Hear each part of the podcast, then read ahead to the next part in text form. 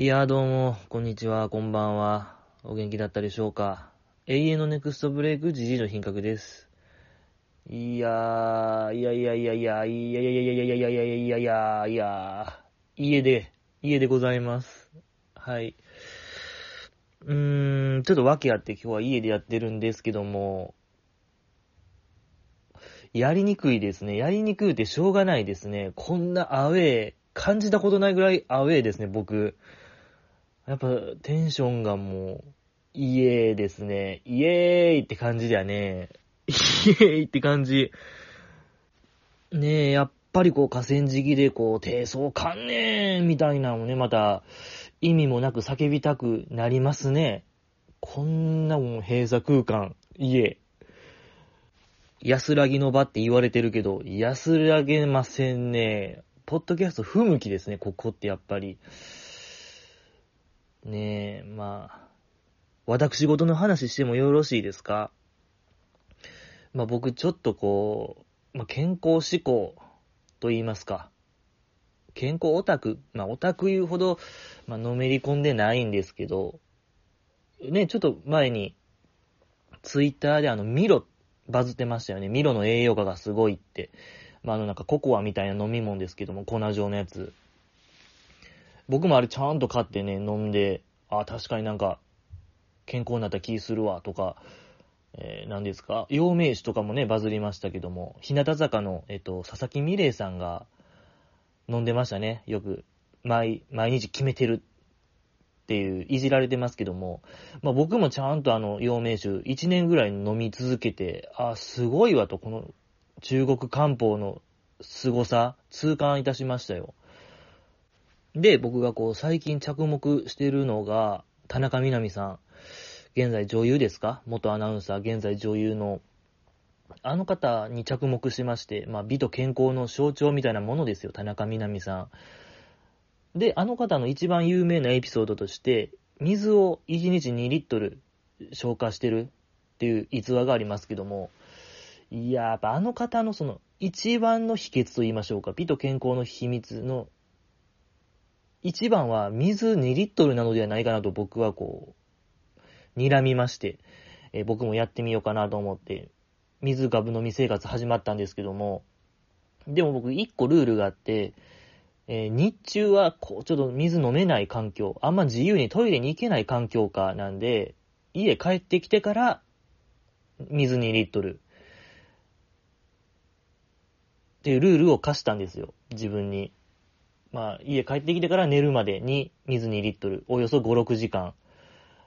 ここの勝負しかないなと思いまして、まあ、水株飲み生活始まって、まあ、1日、2日、3日ぐらい経っても、何にも変わりは変化はなくて、ちょっとこう効果が現れ始めたんが、1週間とか10日ぐらい経って、あの、経った頃、なんかね、目覚めがめちゃめちゃ良くなったんですよ。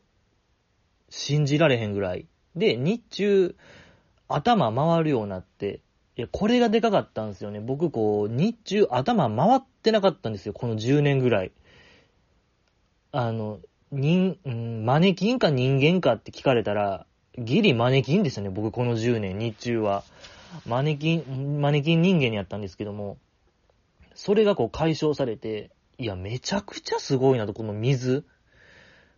あの、まあ、例えですけども、そういう危ない、いけないお薬、決める、たら、すごい劇的に変わるみたいな話ありますけども、いや、僕は知らないですけど、危険薬物より決まるかもしれないですね、水の方が。僕からしたら。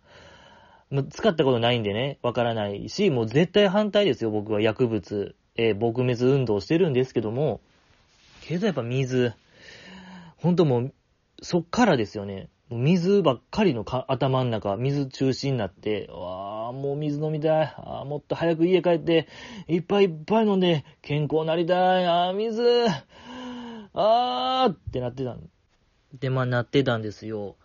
いや、ほんとこの水の素晴らしさみたいなのを学校、行きたいもんね。だからいろんな小学校、中学校行って、水の講演したいぐらい。ほんまに、ゆくゆくはもう水の売人にもなりたいとも思いましたし、まあ、ここまで来るともう水というのが本当何かの因果かのような感じですけども、いやもうそれぐらいこう水に取り憑かれたんですよね、あの時期。もうほんと健康になれるから。とにかくなんか、元気、元気、元気なれるから、水っていいなと思ってたんですけども、一個ちょっと問題があって、やっぱその、短時間で水2リットル生活ですから、夜のトイレが、もう、えげつないんですよね。頻度が。もう、1時間半に1回、一晩で。1時間半に1回起きてトイレ行って寝るみたいなのを、何回も、そこラリーせなあかんのですよ。行っては帰って行っては帰ってみたいなのをせんとあかん生活でもあったんですよ。まあでもなんかまあ次の日は、まあまあ元気で動けるから、まあまあまあプラマイゼロかなと思ってたんですけども、いや、ちょっと待ってよと、この生活、リズム。赤ちゃんやん、これ。赤ちゃんのおる生活と、ほぼ一緒やなと、その赤ちゃんの夜泣きの頻度と、僕のその暴行の頻度は、イコールなのではないかな、とも思いまして、まあなんかその辺の、イクメンを名乗るやつより、僕はなんかもう、あの、夜、夜の頻度、短いスパンで起きる頻度は高かったなと思いました。なんかもう、育児した感あるもんね。うん。夜泣きをあやしたいことあるって僕言えるもん。なんか今、僕は。知ってるよ、あのしんどさ。やっぱほんと辛いよねって、夜泣き。やっぱり僕も、わかるわかるってなりましたね。ええほんと毎晩、暴行に起こされて、あやしてましたよ、僕は僕を。僕は僕をあやしてましたね。なんかもうほんま育児した感強いな。なんかもうその想像妊娠の域と言いましょうか。僕にもいたのかもしれないみたいな、あの時期。そういうなんかね、考えにも陥るぐらいね、水に取り憑かれてましたね、僕は。こでもまあ、なんか、何が言いたいかというと、やっぱりその、は、あの、なんていうかな、それなりのコストを払わないと、それなりの見返りはないなと思いましたね。ものすごくやっぱ健康にはなったけども、やっぱトイレす、トイレすごかった。トイレの頻度はエグかったなぁと思いまして、もうやってないですね、今、水ガブ飲み生活は正直。うーん、やっぱり。なんかいろいろ心配されるし、もう。心配されるし、ちょっと体に不調来たし。や、やめましたが、やっぱ皆さんにはおすすめしたい。が、水ガブ飲み。みんなでこう、水飲んで決めようやっていう、そういう活動していきたいなとは思いますけども、乃木坂ちゃんの話しましょうよ。ねえ、乃木坂ちゃん。今週は、えー、ロビー活動、バレンタイン大作戦でございましたけども、いや、一番面白かったですね。えー、本当にこう、一週間ですか？ここ一週間僕ね、もう全部また見返しまして、乃木坂ってどこ？乃木坂工事中全部見返して、えー、何ですか、独自の計算方法に基づいて、ひな壇におるメンバーの数とか、誰がおるとか、座ってる人数とか、あの、企画内容とか、あと、まあ、バナナマンの笑顔とかをね、こう、いろいろ数値化した結果、バレンタイン大作戦2022が一番高かったですね、点数。ほんと満点出ましたね。うん、もう、オンエアバトル、545キロバトルでしたね。もう満点、ほんともうタイムマシーン3号と一緒でしたね。大活躍でした。もう無敵の、無敵のオンエア率でしたから、よかったですけども、ロビー活動は、ひなちまがね、みかん大作戦っていうロビー活動、まあ、ロ、そうね、ロビー活動の説明した方がいいかもしれない。あまあ、今回のバレンタイン企画は、ロビー活動解禁で、うん、その先輩メンバーが後輩メンバーに、まあ、企画のことは内緒にして、いろんなあの手この手を使って、自分にチョコをもらえるように、まあ、賄賂やったり、なんか接待とかもして、チョコをもらえるように仕向けるのが OK になったね、回でございましたけども、まあ、そこのひなちまのね、みかん大作戦、みかん配布イベ、よかったじゃないですか。あの、ね、4期生全員の似顔絵付きのみかんを配ってたって話。いや、よかった。まあでも結果として、まあ、架橋ちゃんと柴田ちゃんはもう捨てちゃった感じですけども、もうほぼ覚えてない 感じでございましたけども、いや、ちょっと悲しかったですね、あれ。いや、だって僕らが仮にひなちまから似顔絵付きみかんもらえるなんて、まあもう、世界文化遺産に登録とかもそういう、なんか心のルーブル美術館に貯蔵されるぐらいの、えー、何これ珍百景登録みたいなもう、とにかくもう格式高い、もう超お宝やのに、やっぱ4期生はね、ほかしちゃうんですよね、それ。悲しかったですね。まあでもここでちょっと思い出されるのが、あの、林ルナさんですよね。僕らの、我らが林ルナ。あの、B 級ニュースでね、マイチュンからお茶をおごってもらってペットボトル。それをね、未開封で今も保存してるでおなじみですけども、一体いつほかすのか、その挙動を僕はいつも注目してるんですけども、やっぱ彼女はね、そのひなちまの似顔絵付きみかん。これはもう、マイチュンのペットボトルの火じゃないですよ。レア度で言ったら。本当にもう保存しといてほしいね。もっとなんか厳重に、完全にもう真空状態のなんかジップロックとかに入れて、保存。なんか、もう蔵とかに保存してほしいもんね。蔵とか、なんか床下とかに。なんかおばあちゃんの漬物みたいな感じで、あ本当もう寝かせれば寝かせれるほど、よくいいはずなんで、やっぱ、ちょっとね、厳重に扱ってほしいなと思いますし、あとなんかもう、昭和のなんか子供が昆虫採集した時に、虫になんか注射打ってましたけども、腐らせんためのみたいな。あんな感じでもちょっと、みかんに注射打ってほしいな。林さんにはね、ぜひちょっと昆虫キットみたいなの買ってもらって、注射中ってね、一発打ってほしいなと思いますけども、とかまあ、あとまあそうね、田村真由ちゃん、ちょっと今回のキーパーソンでしたね、田村真由ちゃんが。で、田村真由ちゃんに誕生日も近かったってことで、ジバンシーを送ったっていうお話がありましたけども、いや、ちょっとこれ、まあ、君もそうやし、僕もそうでしたけども、え？ジバンシーってなりませんでした？もうね、スタジオによるメンバーとか、もうバナナマンとか、え、ジバンシー送ったん？やる、なんかすごいやんみたいな、ちょっと湧いてましたけども、ちょっと視聴者の君とか僕は、え？ババンクシーみたいな。何？なんかまあでも、そういう服のブランドかなという想像はできましたけども、うん、ね、僕らなんてそんなもう、ユニクロとか無印良品で止まってる人間ですから、ちょっと高難易度すぎましたね、ジバンシーって。え、で、僕ちょっと調べたんですよ。ジバンシーのサイト見たら、あの、赤いセーターが30万で売ってて、ちょっとこれね、ジバンシーのね、ブランド力の高さ。やっぱ赤セーター30万はビビりましたね、正直。これでしたね。やっぱひなちまの企画に前のめりな姿勢が存分に出てってよかったですね。まあ、あれ半ば企画やから送った、いや、日常的に送ってるんですか？じゃあもう他のメンバーにも。ね、12月誰ですか？うんと、黒みちゃんとかにも送ったのかもしれない、地盤師。いやね、バンバンジーみたいなことですか？もうわからない。僕には本当地盤師が何なのか。いやね、とかまあ、で、ひなちまがいろいろまあ他のメンバーにも後輩にもいろんなハンカチを送ったりしてる話をしてるときに、いろいろこう、もろもろジャブっといておいたんで、みたいな言ってて、そのジャブのフォームが明らかにワンツーパンチのストレートで、あの、決めにかかるスタイルやったんが良かったですね。ほんと、ひなちまにとってジャブはもう KO ブローである証明ですね。うん、やっぱジャブで倒せるってなかなかのもんですから。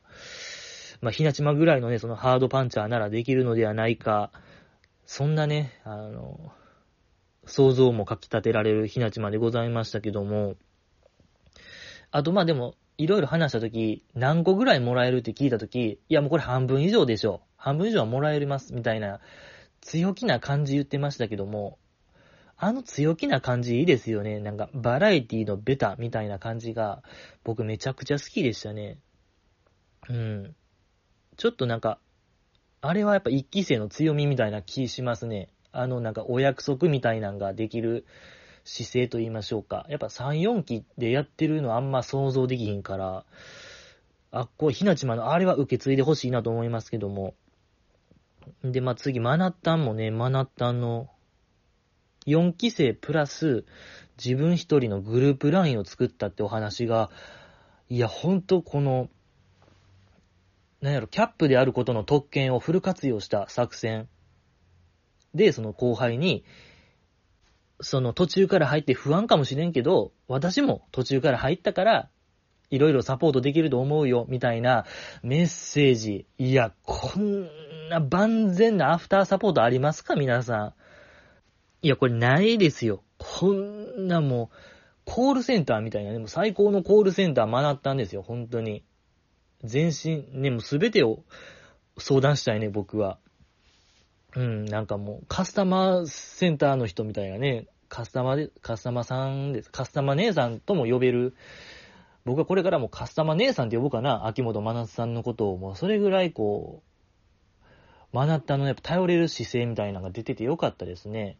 やっぱこう、秋元政権強いなと思いましたよ。これは、えー、実は全然ポンコツじゃなかったっていう証明もね、出ててよかったなと思いますし、あとまあ、え、佐藤里香ちゃんとヤクボちゃんとゆみきちゃんとかに、いらない服を、いるみたいな感じで、いろいろこう写真、いらない服写真撮って、バーっとなんか、あの、一覧表みたいに作ってましたけども、いや、あの撮り方はもう完全にもう、フリマアプリで見たような、やってたんですかね、マナッタン。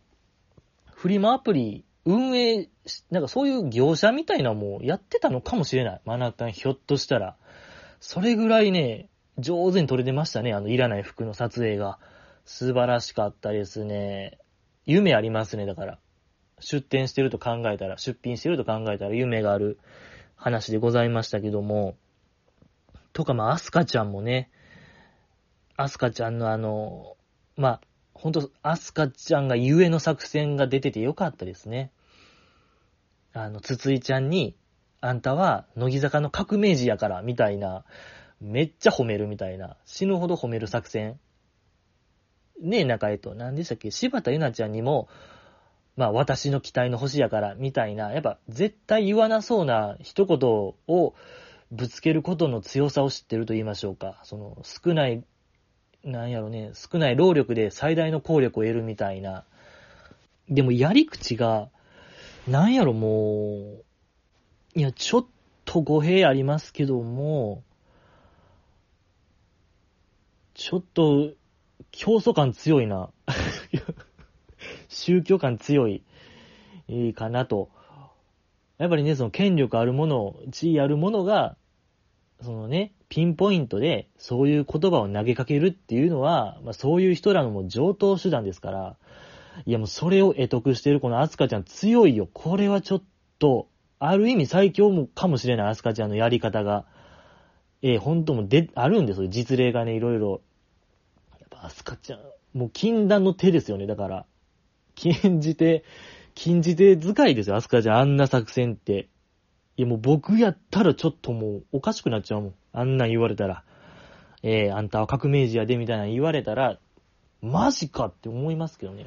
うん、革命起こしちゃおうかなってなりますけども、アスカちゃんよかったですね。ちょっと気になりますけどもね、アスカちゃん今もゼロですけども、うーんとか、まあ、と、まあ、みなみちゃんがね、星野みなみさんの作戦が良かったですね。あの、あの、2、3日前に、架橋ちゃんに LINE スタンプをプレゼントっていう作戦。いや、もう、おいおい、大丈夫かいこれ。って、やっぱ僕は思いましたけども、けどやっぱね、うまくいくのがみなみちゃんなんですよね、そこ。もう何があろうと、結局はもうハッピーエンドいっちゃうのが、星野みなみちゃんなんですよね。いやもう、ずるなんですよね。チート、存在がチートなんですよ、あの人。めっちゃいいよ。ほんまそういう星のもとに生まれてきたんでしょうね。うん。いやでもなんかそのまあ、まあでも多分ですけど、なんかまあ努力、めちゃめちゃ多分努力してるような気もするんですよね。けどやっぱそれがね、全く見えない、痕跡見えないのが、あの子の強さちゃいます？ねえ、あんな、なんかずっと、ずっとよ。うん、ずっとあんな感じで、もうね、卒業まで行ったんで、やっぱすごいなと思いましたね、みなみちゃん。やばかったですね。世界観やばいですね。えー、とか、まあ、うん、ヨダちゃんかな。ヨダちゃんも、通りもんっていうあの、福岡のメーカーなんですかね。お菓子を後輩メンバーにプレゼントっつって、写真をね、いっぱいバンバンバン載せてましたけども、あれやっぱ良かったんが、ヨダちゃんマスクしてたでしょ。そう、やっぱヨダちゃんコロナかかったから、去年。まあ多分それもあり、その感染拡大を阻止する動きが出てましたよ。よかったよ、ヨダちゃん。やっぱりこう、今一度、うん、芸人さんとかがこう、今ラジオで、その、芸人同士は家族やからマスクせんでもいいみたいな、その芸能界ルール、あれなんなんみたいな問題提起を今結構してる中、やっぱヨダちゃんはもうマスク徹底よ。なんなら、もう除菌もしっかりしてるよ、もう、あの、通りもん。全部。一個一個も、めっちゃもう吹きかけてるんじゃんかな、いろんなアルコールを。よかったね。ほんと食い止めてますよ。瀬戸際、水際対策よ、これ、ヨダちゃんの。ああ、これが良かったよ。ヨダちゃんの意識の高さ、ホスピタリティの高さ、良かったですね。えー、とか、まあ、柴田ちゃんにね、焼肉寿司おごっ、おごったって話。いや、すごいのよ、このヨダちゃんの。実は先輩な感じ。ね、ずっと後輩後輩で可愛い可愛い言われてきたけども、ちゃんと先輩してるヨダちゃん。素晴らしかったですね。とか、まあ、久保ちゃんも良かった。そう、やっぱ久保ちゃんがね、実質やっぱ、あの回って政治が良かったですよね。政治してる乃木坂が、表面化してる政治が素晴らしかったの中、秀で出ましたよ。ちょっと久保ちゃんの政治力みたいなものが、あの、田村真由ちゃんのね、実家にお泊まりして、両親に好かれるという技。いや、もうこんなもう外堀から埋めて、本丸攻める作戦。いや、もうこんなやり口も、戦国時代の大名みたいな戦い方してるから、あの人。やっぱもうね、伊達仙台、宮城の子ですから、なんかそういう標本を得てるのよ、あの子は。キングダムもあの子、一人キングダムやってるから、そのね、ずるいよね。あの子もずるいよ。もう両親行ったら終わりよ。終わり終わり。もう家族行ったら終わりよ。だからね、田村真由ちゃん、ジバン氏とね、家族の天秤に今かけられてるわけですから、これは気になりますよ。うん、久保ちゃん気になりますね。とか、まあ、とにかくせん、あの、後輩に好かれてるエピソードがいっぱいありましたけどね。あの、早川ちゃんに泣きながら、あん、なんか、久保しおりはすごいんですよ、みたいなのを、熱、な、なんか泣きながら熱弁してたとか、すごいのよ、やっぱね、久保ちゃんのまあなんかでも、いろいろ動画でもありますもんね。後輩と接してるやつ。LINE ライブでしたっけ？ねえ、とか、いっぱいやってるから、やっぱ久保ちゃんのこの、うん、どうなることやらって話ですよね。とか、まあ、山下、そう、3期生がちょっと苦戦してるのが良かったですね。そう、山下さんも、梅ピオも結構表だった、まあ、そこまでぐいぐい活動はできひんかったって感じでございましたけども、ね、実はちょっとまだ後輩と距離がある感じも良かったですし、まあでもあと一番こう、やっぱり一番気になったのが鈴木姉ちゃん。ね、はじめナレーションで、あの、舞台出演のため、ロビー活動は全くできず、唯一の2期生がエントリー言うてましたけど、いや、これちょっと、引っかからなかったですか？皆さん。いや、これ、あやねちゃんが自分からちょ、私出ますと、このバレンタイン大作戦、舞台あるけど出ますって言ったなら、手挙げたなら、これはちょっともう、おとなしく見るしかないですけども、これ反強制じゃないんですかもう半ば。出ないでしょあんな普通。いや、これね、反強制で、舞台出演のため、しかし、唯一の2期生がエントリー。こんな、悲しいマッチポンプありますか皆さん。いや、こんな応募を許されちゃいけない。これみんな立ち上がれ。もう立ち上がれ日本ですよ。本当に。もうテレビの闇を、こんなもの。これ炙り出さないといけない。あ、やねちゃんのエントリーは、自分で手挙げたのか、半ば強制なのか。いや、これは本当にもう何年かかってもちょっと、えー、追求せないけない問題かもしれないですね。いや、ほんと、あやねちゃん、ひな壇いましたけど、もうずっとなんかわびしい顔してましたよ。本当にもう、あんま見たないね、あんな顔。もう負け戦みたいな顔してたんで、いや、ちょっとあれはもう悲しかったですね、あやねちゃん。うん。いや、ほんともう、そうね。あれがほんと半ば強制やったら、あの、ほんと、浅間山荘事件よろしく、えー、鉄球のね、あの、クレーン車みたいなの持ってもテレビ東京行かなあかんのですけどもね、ちょっと、まあ、まあまあ、でもあれでしょわかりましたよ。まあ、あの、チョコもらうときも、結局、架橋ちゃんの時も、柴田ちゃんの時も、あやねちゃんはね、ずっとひな壇座ってました。それはやっぱ何もロビー活動ができなかったから。ですけども、来週、もうチョコラッシュでしょ。もう一切合切、全部あやねちゃんにチョコ集約する回でしょ。もなんならもう、あやねちゃんは全部ひな壇おるよ。立候補、チョコもらえると思える、あの、チョコもらえると思う人、絶対手挙げない。ずっとひな壇おるけど、ずっとチョコもらえる回でしょ。そういう。で、ひなちまが、私はその1ヶ月前から頑張ってきたのに、なんで何も活動してへんあやねちゃんが、チョコいっぱい取れんの？って、で、ひなちまがめちゃくちゃ騒ぐ回でしょもう知ってるんですよ、これ。で、また来週でしょはいはい。読めましたね、この展開。何年見てるの？何年ポッドキャストやってんの？って話なんですよ。もう、ネタバレしちゃいましたね。リーク情報とも言える話ですね。これはこの展開。見え見え。本当にもう世界丸見えじゃないですけども、これもう見えましたね。あやねちゃん出てましたけどもね、本当に、よかったですね。はいはいはい。あと、まあ、柴田ちゃんがね、やっぱりヨダちゃんに、チョコをあげてましたけどもね、あの、昔も今も、未来も好きです。なん、なんでしたのまあ、ね、過去、現在、未来も好きですみたいな告白してましたけども、よかったですね。言われたいもんでございますけども。で、ヨダちゃんが嬉しいみたいなんで、ちょっとジャンプしましたけども、小ジャンプ。やっぱあの小ジャンプめちゃめちゃ可愛いないですか、ヨダちゃんの。だいたいね、あの飛距離10センチぐらいかな。どうやってあんなジャンプしてるのかわかんないですけど、ちょっとあれも規格外の可愛さなんで、あの、小ジャンプ、可愛かったですね。とか、みなみちゃんもね、かけはしちゃんからもらってましたけども、その時、こう、まさか自分がっていう、あの、びっくりした表情も、すごい可愛かったですね。えー、素晴らしかったのではないでしょうかと、思いますけども、また来週がね、楽しみでございますけども、そうね、お便り読みますか。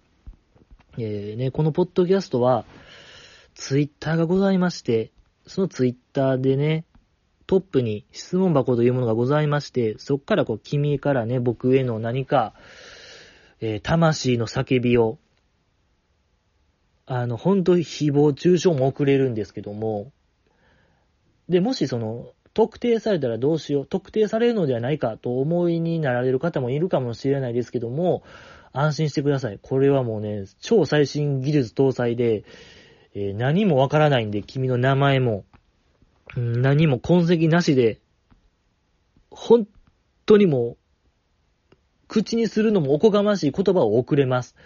何ですか、もう、C から始まるあの2文字も言えますし、えー、数で終わるあの3文字も言えますし、いや、これだからちょっとね、いやもうそんな殺伐としたポッドキャストもね、そういう、そういうこともできますということをお伝えしますけども、お便りいただきました。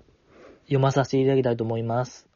じじいさん、すごいすごすぎます先日、プロファイリングを依頼したものです。ここ5年で、乃木坂にハマったは的中。二期生推しも推測できたと思うのですが、一番驚いたのは、純な推しが的中したことです。純な推しを匂わせるようなことは何も伝えていなかったのに、純奈には写真集を出して欲しかったです。ちなみに、雲になればいいは、いくちゃんみさ先輩、桜井キャップのトリオが元ネタですが、実は、うん、柴田、弓木、林の3人が、えー4期生ライブで披露していたのを見て好きになりました。過去ハモリが良かった。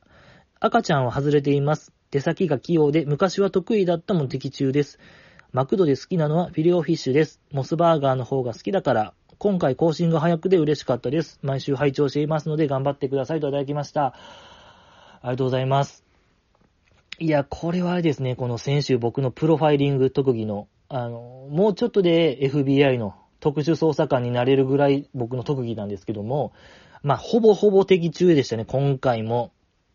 え効果の実感のメールでしたね。これはもうすごいすごすぎますってやつは、これはちょっともう腰抜かしてるよ、この方。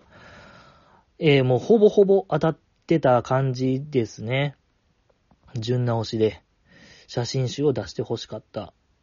確かにもう、純奈さん何もなかったですからね。卒業したら、だいたいなんか、写真集出しがちですけども。あの、純奈さん何も、何もなかったですね。ミリアちゃん出したんですけども、まあまあ、なんか強い意志があったんでしょうね。ええ出してたまるかっていう何かしらの意志があったのかもしれないですけども。けどやっぱ、純奈さんのあの、演技力、一番高ないですか？あんままあ知らないですけど、一番高いのでは、なんか推薦してますけど、いや、ほんと端々しか知らないですけども、あの人の演技力はもう、乃木坂随一なのは、随一だと僕は思うんですけどね。とかまあ、あとまあパーソナルの部分の予想で、赤ちゃんは外れていますと。これちょっと嘘か。嘘ですね。これはあのーちょっと、隠してますね。ちょっと恥ずかしがり屋ですか？この方。これ赤ちゃんなんですよ、この方は。もう本当に可愛い、可愛い子やからね。うん。透かしてますか？透かしてますけども。で、まあ、他は当たってで、好きなマクドがフィレオフィッシュ。迷ったんですよね、僕。これはもう後出しじゃんけんになりますけど、二択のうちの一個やったんですよ、フィレオフィッシュ。恥ずかしいですね、ちょっとまあ。で、まあ、モスバーガーが好きだから。モスバーガーってもう駅前しかないんでね、僕正直あんま行かない感じなんですけどもね。ほんともうモスバーガー行くっつったら小旅行みたいな感じですよ、僕からしたら。ほんともう郊外に住んでる人間からしたらもうモスは、ええぼもう地盤師よね。僕からしたら地盤師ですけども。ありがとうございました。次読まさせていただきたいと思います。おいじじいいや、おいじじい。おじのない話とつまらないオープニングテーマはいらん。いらんわ。かけはしちゃんのヘラヘラした顔、わかる。アスカちゃんの怖い顔、わかる。シン、あやね、わかる。僕はあの時、あやねちゃんは電気を食らっていないのではないかと思いました。それをごまかすために2歩3歩歩いたのだと。収録後、楽屋でだるいわーと思いながら細いタバコ、かっこピアニストもあたりをかましている姿が目に浮かぶといただきました。ありがとうございます。いや、まあ、えー情緒の落差が激しいですね、この方。一行目。で、これちょっとね、何よりすごいって、この質問箱の画面、枠超えてるんですよ、このなんか、初めの、まあ、おいじじいやと思うんですよ。いい、いいらしき文字が見えるんですけど、このなんかね、ほんまになんか、怨念みたいなものがこもってましたね、この方の。おいじじいオチのない話とつまらないオープニングトークいらんわ。わーもなんかね、文字途切れてるんですよね。いやだから、ほん、お化けですか？この方。こんな、こんなバグらせ方あるんですか？画面バグらせれるぐらい怨念込めれるんですか？人間って。特級呪物みたいな話ですよ。これは、こ、怖いねみんな電子の世界にもお化けおるんですよ、皆さん。生き量っておるのかもしれないですね。あやねちゃん、あやねちゃんちゃう、ゆみきちゃんがね、そのチンキンでお化け否定しましたけども、これを見たら、生き量ってあるかもしれない。ほんまにいらんと思ってるんでしょうね。だから今日の僕のあの、水の話ですけども、あれいらんわってことでしょう。まあまあまあね、僕は続ける所存ではあるんですけども、でね、その後の、かけはしちゃんのヘラヘラした顔わかる。同意してくれましたね。おおむね同意。ですけども、このあやねちゃんは、あの、電気椅子を食らっていないのではないか説。いや、食らってるでしょ、あれは。なんか隣の人と同時に飛び上がってましたけども、同時ですよ、あれも、あやねちゃん。横見ながら、ならわかるんですけども、もう真正面向いてたんで、あやねちゃん。真正面向いて、ほんと感覚とか、勘とかで、食らったふりしてたら、めっちゃ女優よ、あの子。あの子、もう、6番目の最後どころちゃうよ、もうあの子。何番目の何子よ。って話よ、これは。難しい。大喜利になっちゃう。もうそういう、超人的な能力を得たあやねちゃんが出た舞台、何番目の何子ってなるから、激ムズ大喜利爆誕しちゃうんで、もうやめて、こんなこと言う誰も面白回答できないんちゃいます？何番目の何は。数字と名前ボケ。やば。名前と数字ボケは相性悪い。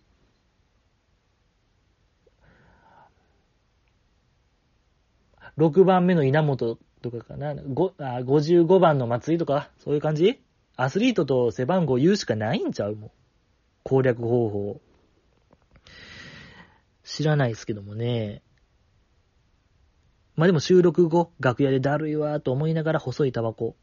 いや、これはちょっとやってないでしょ。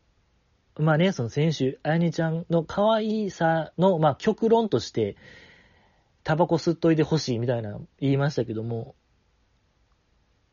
いや、タバコは吸っ、まあタバコ吸っていても、別に OK よみたいな、応援するよ、変わらず応援しますよみたいな意味ですけども、その楽屋でタバコは吸わないでしょう。やっぱそこの、うん、最後の良識は持ってる人間、常識はある人間なんで、いや、そこはちょっと違うかなと思うんですけども、やっぱあやねちゃんのタバコ吸うとこは、やっぱ家でしょ。玄関帰って、鍵閉めた瞬間スパーよ、もう。カバンには常備してるんですよ。絶対外では吸わないですけど、まあなんかお守り代わりとして、タバコは常備。まあピアニッシモはドンピシャだと思いますけど、ドア閉めて玄関スパーでしょか、まあだから小松さんがまあ言ってた、カバン乱雑に捨てて、タバコスパーがまあ一番近いのかもしれないですね。あれが。うん。とか、もうなんか外見ながら吸ってるんちゃうベランダで。ポロポロ涙流しながらタバコ吸ってるんちゃうかななんかわからないですけど。捨ててほしいですね。で、その、灰皿はね、お気に入りのジャムの瓶は、これはマストでお願いしますということで、ありがとうございます。いや、ほんとよかったね。同意してくれたよ、僕のあの話。よかった、嬉しかったですけども。で、まあ、次、読みますけども、乃木坂保管計画。マイチュンの卒業後の進路はピラティスの教室を開いている。これ一択です。胸元には派手な蛍光色の例のものを隠しているのですが、何も知らずに入会した生徒の北野ひな子に、その胸元からはみ出ているのは何ですか？と指摘されているという光景が目に浮かぶと、いただきました。ありがとうございます。来ましたね、ついに乃木坂保管計画。えー、秋頃から募集して、冬になり、やっと来ましたけども。毎日の卒業後の進路ね。確かに謎ですもんね。ピラティスの先生。ありそうですね。で、その、あ蛍光色のなんかゴムバンドみたいなやつでしょ ?B 級ニュースで出してた。あれ、売るんちゃうんすか？なんか、売るための布石なんちゃいます？あれ。マイチュンが。卒業した後。としか考えられへんぐらい無理なぶっ込みやったんで、あれは。割り込み、割り込みゴムバンドしてたんで、そうね、あれ売ると考えたら、あのプロモーションは理にかなってると言いましょうか。ぽいですね。まあ何をするんでしょうかね、マイチュン。で、そう、もうこの後でしょ？マイチュンの卒業ライブ？卒業セレモニーが僕も夜勤がこの後あって、全く見れる状況じゃない。ほんとこう、夜勤従事者には厳しい乃木坂でおなじみですけども、ね、なんとかこう、アーカイブをね、なんとか残してほしいというのをたびたび言ってるんですけども、だから君がね、これを聞いてる今、君、僕の分まで、本当にもう瞬き現金、もう目を充血させながら、ええー、瞬き、ドライアイになっても、本当に見てほしい2時間、3時間ぐらい。もう目から涙だらだら流しながらね、もうその涙はその、ドライアイの涙なのか、マイチューのね、惜しむ涙かはわからないですけど、見届けてほしいなと思いますね、マイチューン。ラジオもね、聞いてないですね、まだ。ね、ありましたけども。とか。いやけどちょっと僕思うんですけども、あの、ライブ、卒業ライブ、マイチューンの、ちょっとこうすればええなっていうものがあって、その、ライブ、アンコールの後、その卒業するメンバーがドレスを着て再登場あるじゃないですか。で、えー、スピーチして、なんかソロ曲歌うみたいな流れあると思うんですけど、まあでも、あっこが本当もう集大成じゃないですか。その卒業するアイドルの。もうそのために頑張っってるようなものじゃないですか。まあ一番華やかな格好でやりますけど、毎日の時は黒スーツで来てほしいですね。できたら。黒スーツで、まあスピーチバーっと言って、最後、その8年間の、なんか乃木坂研修を終えて、4月1日で普通の OL に戻りますみたいなの言ったら、いや、僕も、伝説残るんちゃうかなと僕が勝手に思ってるんですけど、まあ、あの人、彼女はね、マイチュン的には不本意やと思いますけど、なんで最後黒スーツで登場やねんってなりますけど、いや、けどなんかそれぐらいのなんかエンタメ性みたいなものを僕は見たいなとも思いますけどね。なんとかならないですかこの今のプラン。GG プラン、G プランに変更は可能ですか？届けてほしいな、これ巡り巡って今もう2時ですけども、14時前でございますけども、あとまあ、4、5時間ってとこでしょう。いや、これちょっとみんなのこれネットのパワーを信じたいね、僕は拡散拡散で。ええー、なんか、ならないですか？そういう、ジャスティン・ビーバー的な、一気に拡散されるあれない？そういう、プラン。G プランないですか？皆さん信じますよ、僕は。僕はみんなを信じます。僕は、君を信じます。それだけを残してね、次のお便り読みますけども、あ、だから、ちょ、みんな募集しましょうよ。乃木坂保管計画って書いてあるんで、君の思うマイチュンの進路。まあ、今は、最有力は、ピラティスの先生。もうそのピラティスの先生も、さすらいのピラティス先生ちゃいます？あのもう、教室持たない。個別指導みたいな、30分なんぼみたいな思想ですね。だ君の思うマイチュンの進路を教えてください。僕がなんか、最後ベストアンサーみたいな感じで、勝手に決定しますんで、よければね、教えてほしいなと思いますけども。ありがとうございます。次読まさせていただきたいと思います。YouTube でやってほしいゲームがあります。地味ですが、2048です。ぜひ、お願いしますといただきました。ありがとうございます。これはあれですね、あの、登録者数二人でおなじみの、乃木坂配信、乃木坂大花中っていうあの、YouTube アプリ、YouTube アカウントあるんですけど、そこでね、僕がゲーム実況し,、うん、してたんですけども、長らくね、長らく投稿してないんですけども、この方が2048、ぜひお願いしますと。まあ、アプリですよね。なんかちょっと前に、バズった、あの、数字をね、足して足して2048するっていうパズルゲームでございますけども、ちょっとこう YouTube で検索したところ、実況してる人ほぼゼロですよ、これ。未だかつて、2048を実況した人は、あんまりいないですね。隙間産業ですかこれは。そこ狙いよっていう、この方のメッセージなのか。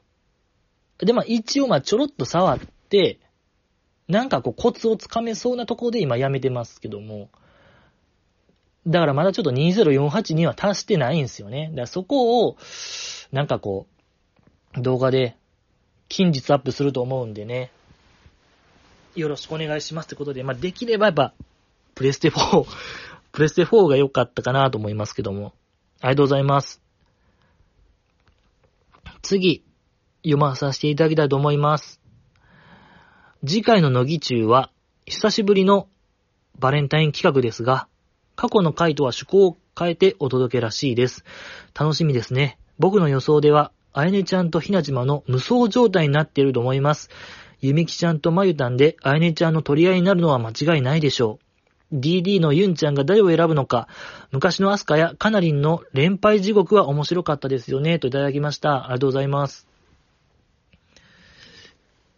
あ、この方のね、だから、クリスマス会、あ、バレンタイン会の、なかなかこう、思惑通りには行ってないですね。ひなじま全然無双状態になってないですけども、まあ、でも、あやねちゃんのね、無双状態はもう、これはもうあるんで、完全に、もうほんと、文字通りの無双よ。ひゃ、えー一気当選。えーあのね、打ち取ったりーみたいに言うんちゃう。加工トン打ち取ったりーみたいなあの新三国無双のね、おなじみのあれ出るんちゃう？あれちゃんが。ええ北側打ち取ったりーみたいな。叫ぶんちゃうかな。手を高く上げて。ええそういうぐらいもう一気当選するよ。新三国無双しちゃうと思うんで。あとはまあ、DD のユンちゃんがね。でも、あ、DD なんですか？ユンちゃん、柴田ちゃん。結構なんかでも、一番初めから、ヨダちゃんって言ってたような気。だからやっぱ結構、初期設、初期設定というか、やっぱそこはあんまブレてない感じがいいですね。まあまだ二人しかチョコ渡してないですけども。うん。とかやっぱ僕思ったんですけど、あの企画、アンダーメンバー入れてほしかったですね。もし、あの、ロビー活動してる中にマーヤがおったなら、とか、あー坂口珠美さんがおったなら、とか考えちゃうんですよね。やっぱちょっとそこフェアじゃないかなとも思うんですけども。まあまあでも、良かったですね。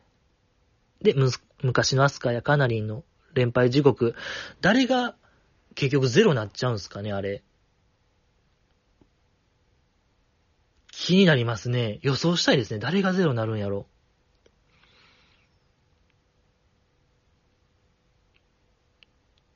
なんやかんやでアスカちゃん、いや、マナッタンかな。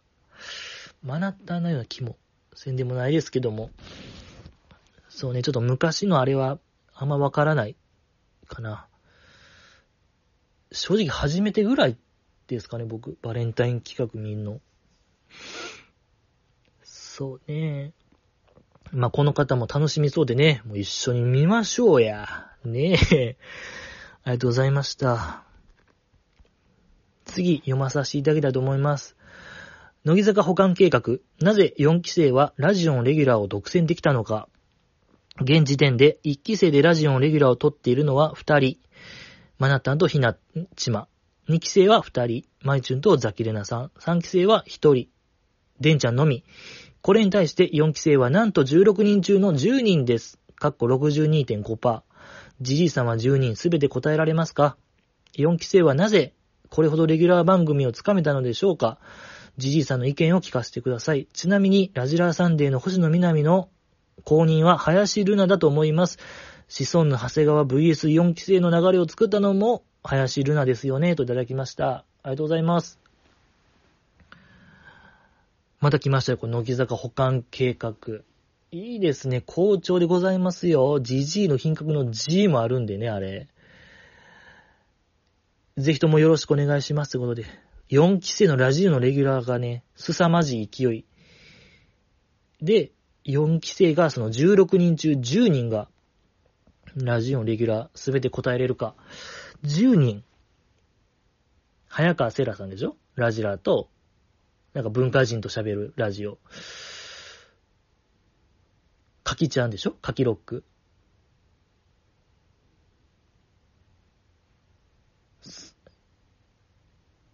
あの子よ、松尾ちゃんと聖宮さんが、乃木坂に相談だ、ベルクプレゼンツね。謎の、埼玉のスーパーマーケットベルク。と、日向坂とね、あの余計なことまでやりましょうもベルクですけども、ベルクすごいのよね。え筒井あみちゃんか。乃木坂の脳ね、乃木のの。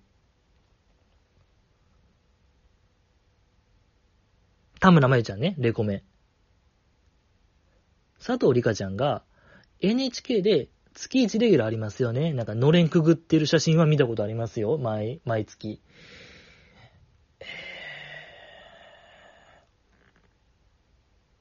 あと3人。え？あの子、あ、柴田、柴田ちゃんがね、金粒で出るんちゃいます？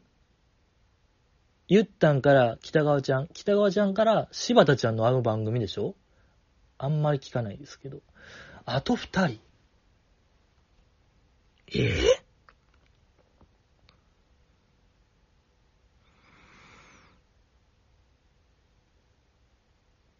あ、もうギブですね。多分なんかでかい何かを見逃してるような気が。まあまあいいや。えー、できなかったですね。で、4期生はなぜこれほどレギュラー番組をつかめたのか、僕の意見。いやーやっぱその4期生のラジ、あ、あ、ゆみきちゃんか。ゆみきちゃんのあれや、チンキンや。危ない。いや、ちょっとごめんなさいね。4期生がそのラジオのレギュラー取った時期って、結構こうもう同時多発的に始まりましたもんね。2年前とかに、1年前か。1年前ぐらいにガガガッと、こう、レギュラー掴み始めましたが、その時って、こう、世間の流れというか、世の中的に結構この、音声メディア再注目みたいな時代ちゃいましたラジオおもろいみたいな、ポッドキャストがこれから来るみたいな、あれちゃいましたっけ？な、ろ、えー、あれ、招待制のなんか SNS ありませんでしたっけ？ラジオみたいな。あれ何でしたっけ？芸能人がめっちゃやったやってたやつ。何でしたっけあれ？何でしたっけ？なんかロッカールームみたいな。ロッカールームじゃなくて、クラブハウスね、あれ。クラブハウス。クラブハウスでございました。とか、だからその、クラブハウスと4期生がラジオレギュラー取った時期って一緒ですかねまあまあなんかでもそういう、とにかくこう、音声、メディアが熱いってなってた時代、おそらくこの、乃木坂、乃木坂でも注目してたんちゃいます？やっぱ音声メディア。ゆくゆくはなんかもう、何？乃木坂、がっちり、本気のポッドキャストやるつもりだったんちゃいます？独自の、何？その、ほら、そういうのあるじゃないですか。あの、なんていうの？ユニバースみたいな。マーベルユニバースみたいな感じで、乃木坂ユニバース構想があったのではないですか。ゆくゆくは一つになる作戦があったのではないでしょうか。まあ、でもその、乃木坂ユニバースは、乃木坂ですからね。乃木坂だから坂道ユニバースなら話は言葉として正しいですけども、ちょっと乃木坂ユニバースは正しくないですね。まあでもなんか、やろうとしたんちゃいます？そういう。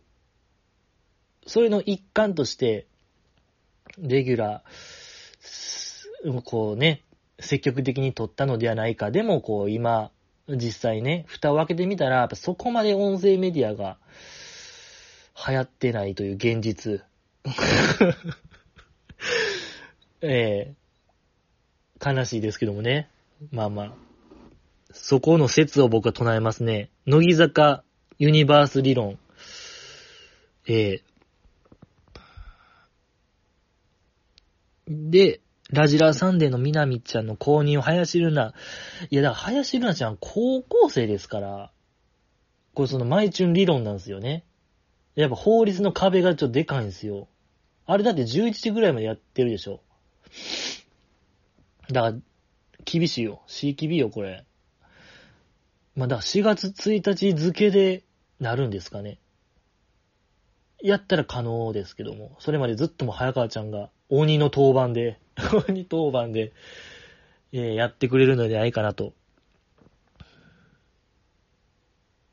そうね、やっぱ林瑠奈ちゃんは面白い子ですからね、もう。ゆくゆくはもうザキレナさんみたいになるよ、もう。ラジオの、ラジオクイーンになるよ。次、読まさせていただきたと思います。ありがとうございました。プロファイリング企画、ジジイさんの鑑識眼を示してください。君の名は希望、ボーダー、滑走路、13日の金曜日、命は美しい、どうでしょう。ちなみに、ライブバージョンは、インフルエンサー、失恋したら顔を洗え、シーグラ、うぬぼれビーチ、帰り道は遠回りしたくなる、あざーすといただきました。ありがとうございます。いや、この、ま、プロファイリングね、僕の本当に特技、えー、もうさっきの方なんて本当にもうビビり散らかしましたから、ええその軽い気持ちで応募したらちょっとどないなるかっていうのをちょっと示さないといけないですね。もうちょっと言いましょうか、もう郵便番号、この方の 郵便番号当てましょうか、僕のプロファイリングでこの乃木坂局から。乃木坂局から郵便番号当てたら、これはちょっともう、FBI 直行でしょ、もう。超能力捜査官になれますよ、僕。ちょ、じゃあもうこれじゃあ超能力捜査官の第一歩として、もう当てよう。君の名は希望、ボーダー、滑走路、13日の金曜日、命が美しいが、まあ、好きな曲で、ライブ、盛り上がるライブの、まあ、瀬取りとして、インフルエンサー、失恋したら顔洗い、シーグレット、グラフィティ、うぬぼれビーチ、帰り道は遠回りしたくなる。まあ、そうね。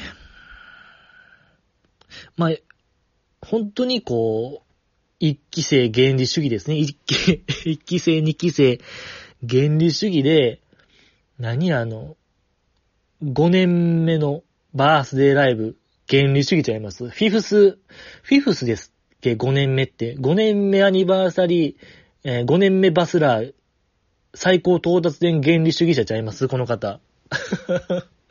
それ以外はもう認めない主義者ちゃいます？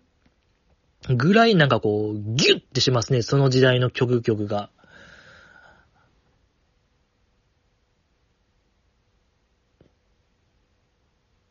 で、まあ、君の名は希望。命は美しいが好きやったら、絶対あの、気づいたら片思いもめっちゃ好きなんですよ、この方。で、推しメンか。まあ、西野七瀬さんですよね、絶対。で、まあ今いないですから、卒業されてますから、現在のおしめ当て,、ま、当てたいですね。まあこの感じやと、まあ一期生かなとなりがちですけども、実は三期生ちゃいます？三期の、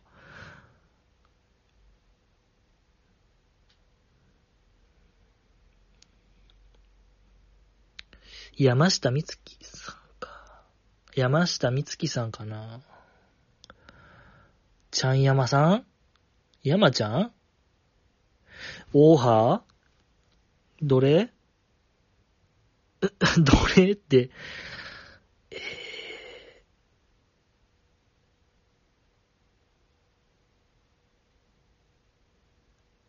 ー、山下美月さんし、いやー、山下美月さん、ファイナルアンサーにしましょう。ありがとうございます。で、パーソナルな部分ですよね。まあだからほんと古参よね、この方。そう、付け加えるならば、めっちゃ古参やと思いますよ。もう本当に乃木坂にも根が生えたような、足に根が生えてるぐらい、ぐっとこう乃木坂に重きを置いてる方ですね。生き字引き、生き商人みたいな乃木坂野郎でございますね。まあ、パーソナル部分。ちょっとじゃあ、もう一回ちょっとセットリスト見ていいですか？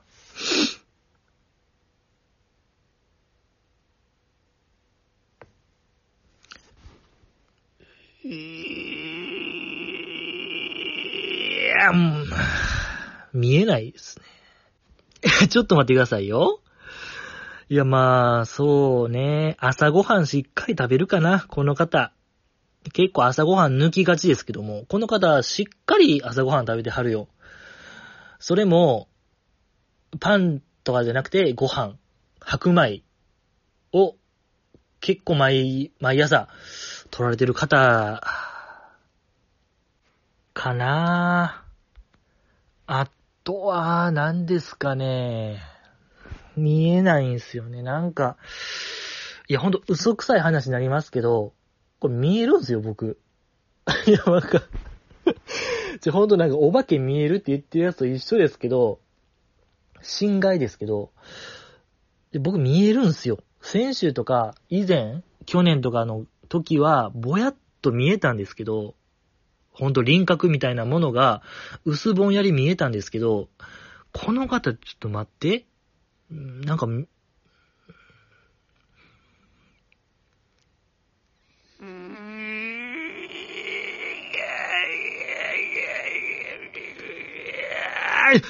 あーガードしてるこの方。ガード、ちょ、ほんと、ちょ、ほんとなんか嘘くささ出ます。マックスなるけど、ちょっとごめんなさい。この、ちょっとほんと、秘密主義者かな？特殊な訓練されてる？この方。もう能力者バトルみたいな話になりますけど、ちょ、この方、秘密主義者っぽいな、なんか。友達少ないか。友達少 ちょ、待って、友達少ないは嘘かな？嘘じゃないかな、でも。いや、こうマイナスな意味じゃないんですよ。僕、友達少ないは、なんか馬鹿にされがち。いや、僕も全然友達少ないですよ。本当に。友達の少なさで言ったら僕の方が少ない。これも間違いないんですけど、いや、ほんと何が決まるんって話よ。友達の数で人間の価値は決まらない。もうそんな世の中僕がもう、もうほんと鉄球よ。浅間山荘事件やるんで、そこはちょっと安心してほしいですけども、友達少ない。この方は、友達が少ないですね。ちょっと、これ何回見てもわからないですね。この、なんか、感じ。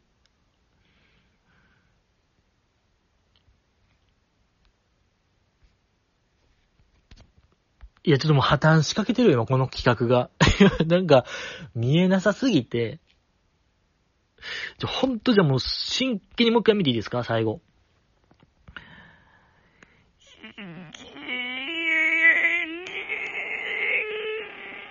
ちょ、見えない 見えないですね。やっぱり何回やってもね、いや、この方のガードが強いですね。ちょっとで、ほんとだからこうガードとか言ったら、こいつ嘘やんってなるからほんと、言いたくないですけどもね。そんな感じかな。秘密主義者や。この方はとんでもないよ。うん。とんでもない闇があるんちゃうかな。でかい、ぜ、もう、土級の言えないことがあるのではないかなと僕はそう予想しますけども。いかがでしょうか？ありがとうございます。次、読まさせていただきたいと思います。またご新規さんにじり倒してるよ。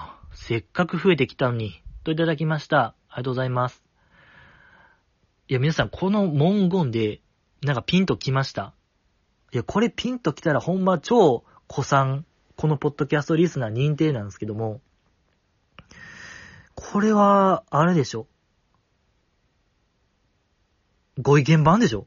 この方。僕が命名した、あの、ほぼ毎週送ってくれて、毎週その、僕に、そういうご指導ご鞭達メールをね、毎週毎週送ってくれ、送ってきてくれすぎたあまり僕がもうご意見番というあだ名をつけた、ご意見番ですね、その、特にこの方が引っかかるのは、いじり倒してる。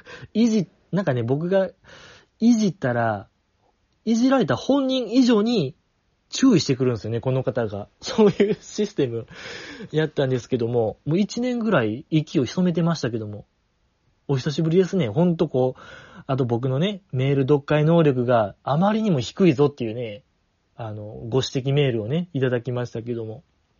いやー、嬉しいですね。まだ、まだやった、この方。いや、その、このポッドキャスト聞いてくれてたっていうのももちろん嬉しいですけども、今現在もその乃木坂を応援されてるっていうのが、こう何よりも嬉しいですね。いいですね。よかったよ、これ。うるさ型のね、この、うるさ型リスナーがね、また降臨でございますよ。よかったよ。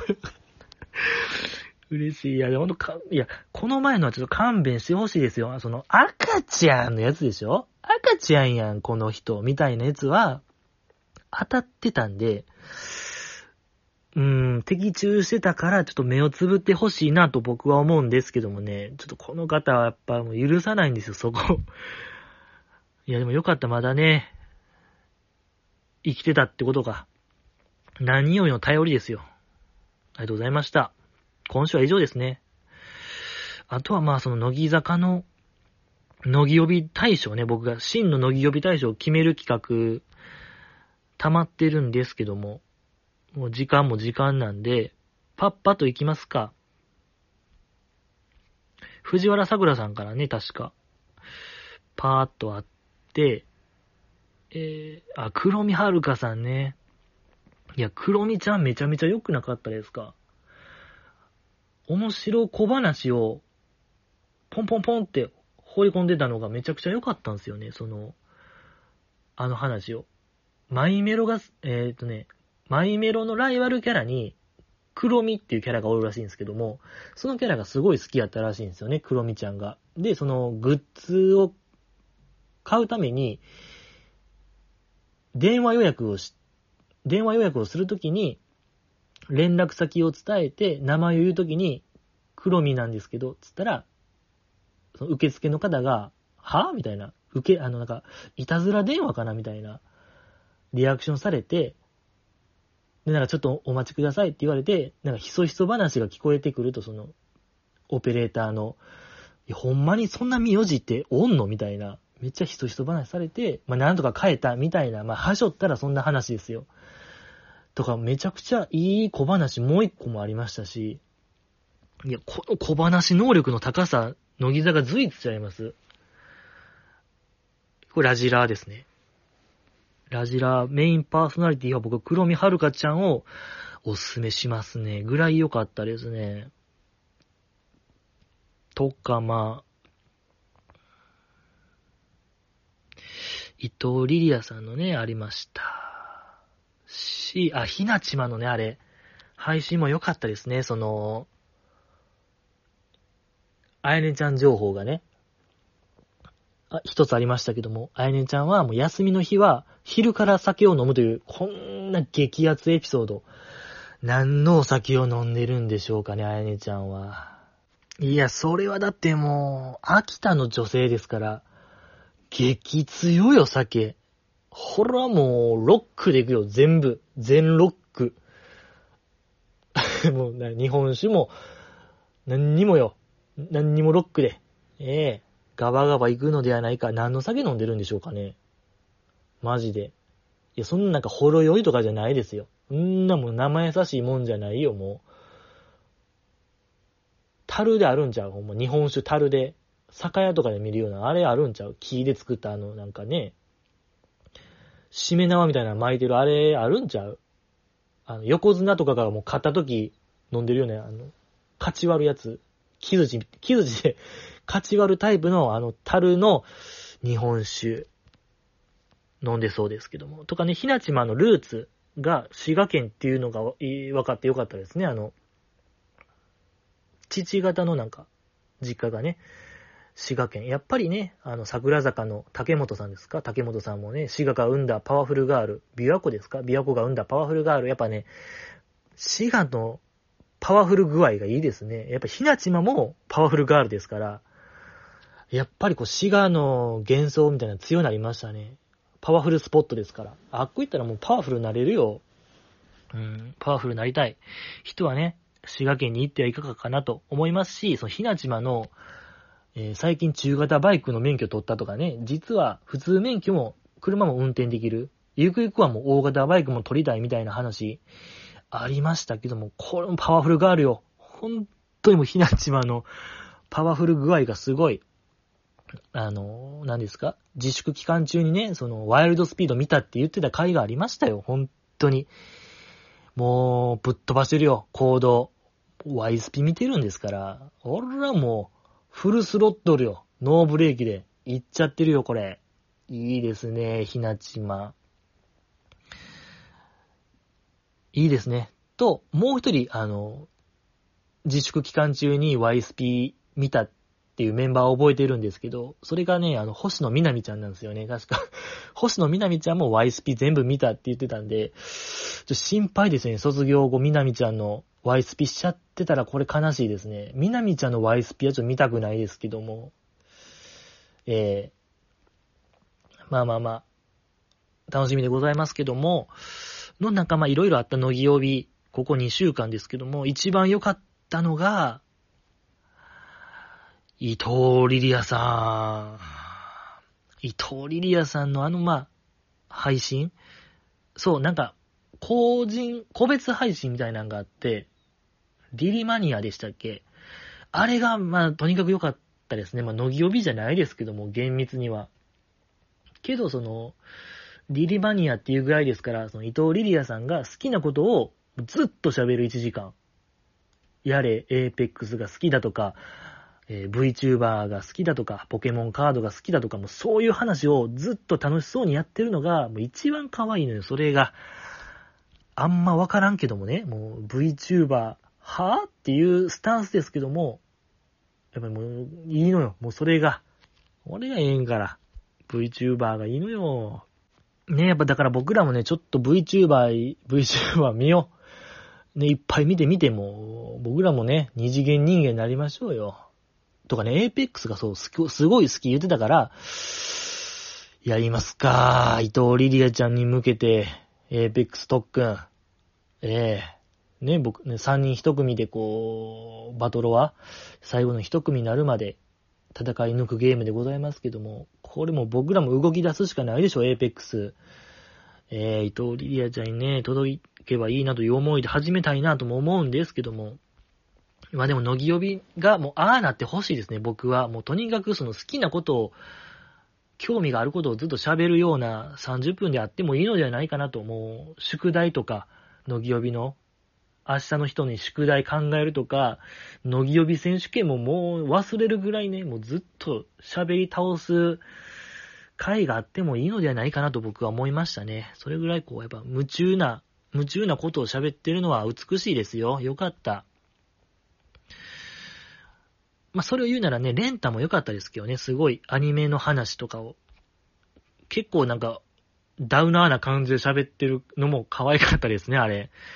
素晴らしかったですけども、まあ、以上でございますか。今日は以上。うん。この後ね、毎日の卒業ライブもあるから、もうほんと君はもう見てほしいのよ。ほんともう立ち上がって、ね、僕の代わりとして、ほんともう配信組は、ちょ、立ち上がってみよう。もうそれは礼儀として、立ち見でお願いします。ほんとにもう、ええ誰よりもでかい声で、あの、声出していこうぜ。ってことで、また、満月の夜に、会おうや。